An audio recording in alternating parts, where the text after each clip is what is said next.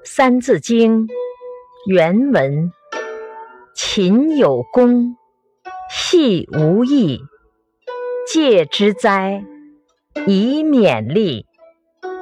解释：反复讲了许多道理，只是告诉孩子们，凡是勤奋上进的人，都会有好的收获，而只顾贪玩，浪费了大好时光，是一定要后悔的。启示：我们要时刻提醒自己，珍惜大好时光，持之以恒的读书学习。那么，你就一定会得到丰厚的收获，你的思想和学识就越加丰富，你也将会做出更多贡献，这样才不枉人生在世。我们要用“少壮不努力，老大徒伤悲”这句话，时刻提醒自己。